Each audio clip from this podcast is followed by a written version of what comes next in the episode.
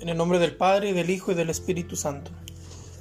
La gracia y la paz de parte de Dios nuestro Padre y de Jesucristo el Señor estén con todos ustedes. En este primer domingo de Cuaresma meditamos el Evangelio según San Lucas, capítulo 4, versículos del 1 al 13.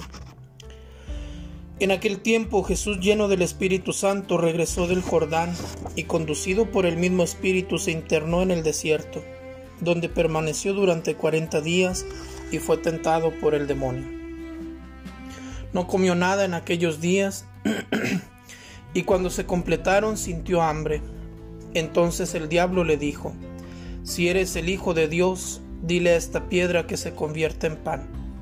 Jesús le contestó, Está escrito, no solo de pan vive el hombre. Después lo llevó el diablo a un monte elevado y en un instante le hizo ver todos los reinos de la tierra y le dijo, A mí me ha sido entregado todo el poder y la gloria de estos reinos, y yo los doy a quien quiero. Todo esto será tuyo si te arrodillas y me adoras. Jesús le respondió, Está escrito, adorarás al Señor tu Dios y a Él solo servirás.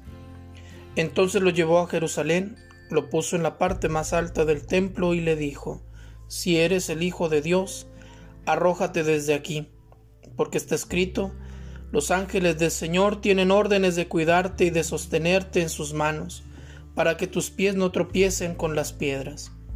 Pero Jesús le respondió, también está escrito, no tentarás al Señor tu Dios. Concluidas las tentaciones, el diablo se retiró de él hasta llegada la hora palabra del Señor.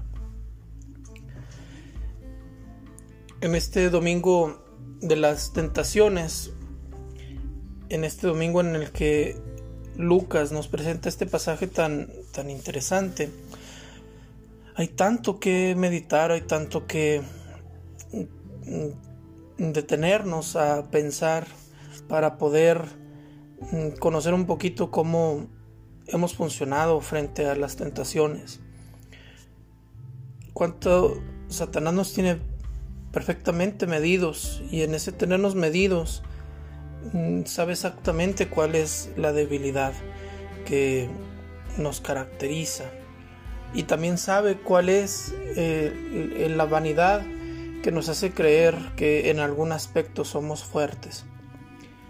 Jesús no dialoga con la tentación y eso es algo que tenemos que aprender.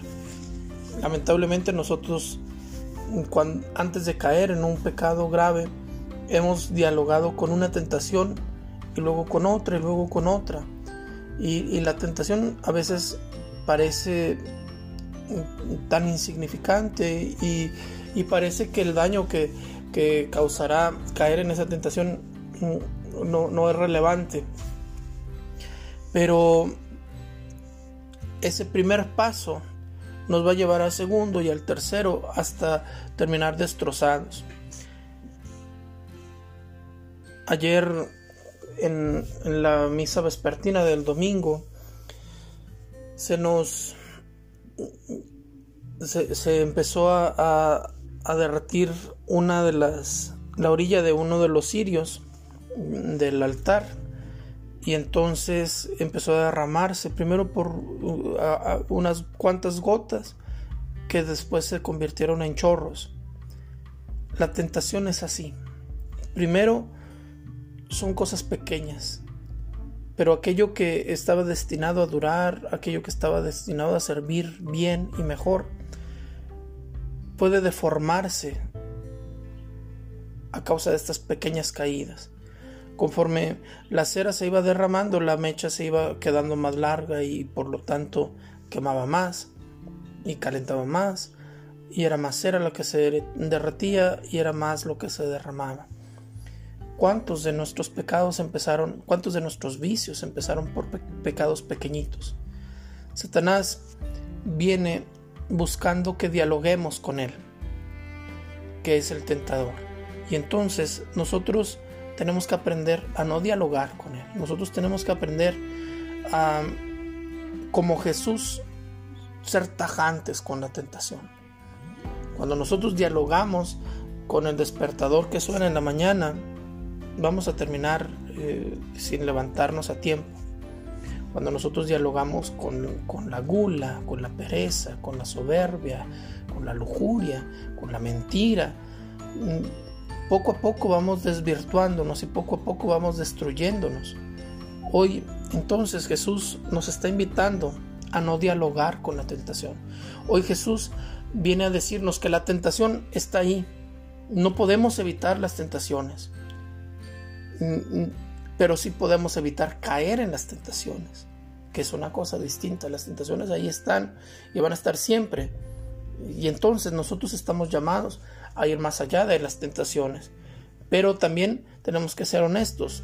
No podemos por nosotros mismos. Ni tú ni yo. Necesitamos de la gracia de Dios para ir más allá de las tentaciones, para poder vencerlas, para poder levantarnos mm, de ellas. Y por otro lado, la tentación nos da la oportunidad de demostrar nuestro amor, de demostrarlo en el secreto, ahí donde solamente tú y Dios ven.